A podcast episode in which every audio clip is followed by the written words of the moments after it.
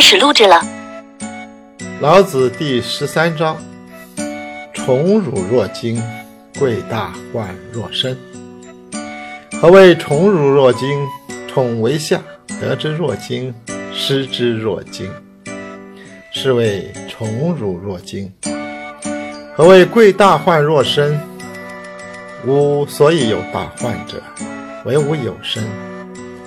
即吾无身，吾有何患？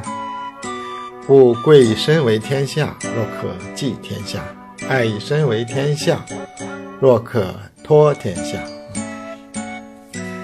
得宠与受辱一样，都是对身心安宁的惊扰；重视大患，等同于对身体的珍重。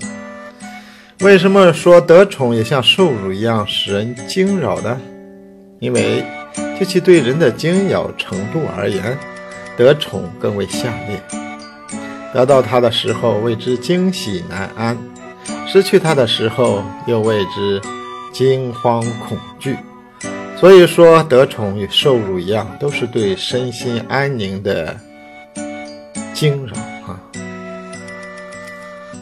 为什么说重视大患等同于对身家的珍重呢？因为我之所以会看重大患，是因为我有这个非顾虑，呃，大患不可的身体。如果我连这身体也置之度外，那么还会有什么私己的大患？可以干扰得了我呢？所以，像看重自己的身体一样看重天下的人，可以守护天下；像爱养自己的身体一样爱养天下的人，可以托付天下。这一章呢，讲的还是与修身有关的啊。人的身体总是处于国家社会之中的啊。俺只顾自己修身，如果整。天下都是乱糟糟的，你恐怕你这个修身也很难成功啊，条件也不具备啊。那么，对人身体权利的重视啊，这确实是需要国家或者社会的领导人来努力啊，也也包括全民都要努力啊。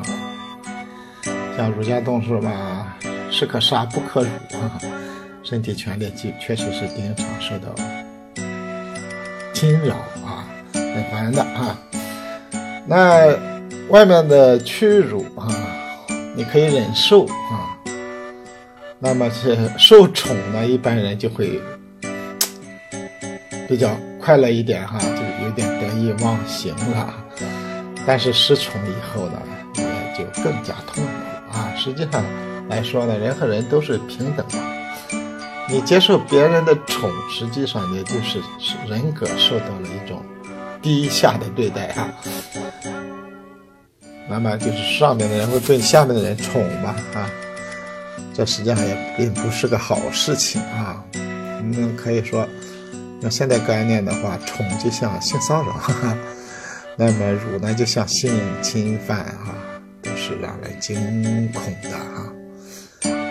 如果是个平等的社会的话，人与人之间的关系的话，那么。你不需要别人宠你，也不许，也更不能允许别人辱啊！中国人都希望那个圣人们啊，能够把这个国家管理好，大家都都能平等的，人格平等的这样啊，互相的交往啊。像老子这样的大哲学家、哈大科学家，总而言之。相对水平相当高的人吧，他也有这方面的担忧和顾虑啊，也怕身体受到骚扰啊，所以他就也是产生了这种幻觉啊。如果我没有这个身体多好呀，我就成为一个纯粹的思想家了啊。你看过去的封建社会多么令人可怕呀，多么烦人呢啊！现在社会一般都是。尊重人身的权利啊，这是社会的巨大进步啊。但是啊，还是在局部或者某个时间段，哎，还是会有这样的担忧的啊。所以呢，我们的先贤们都是很重视这个身体的啊，身体权利很重要。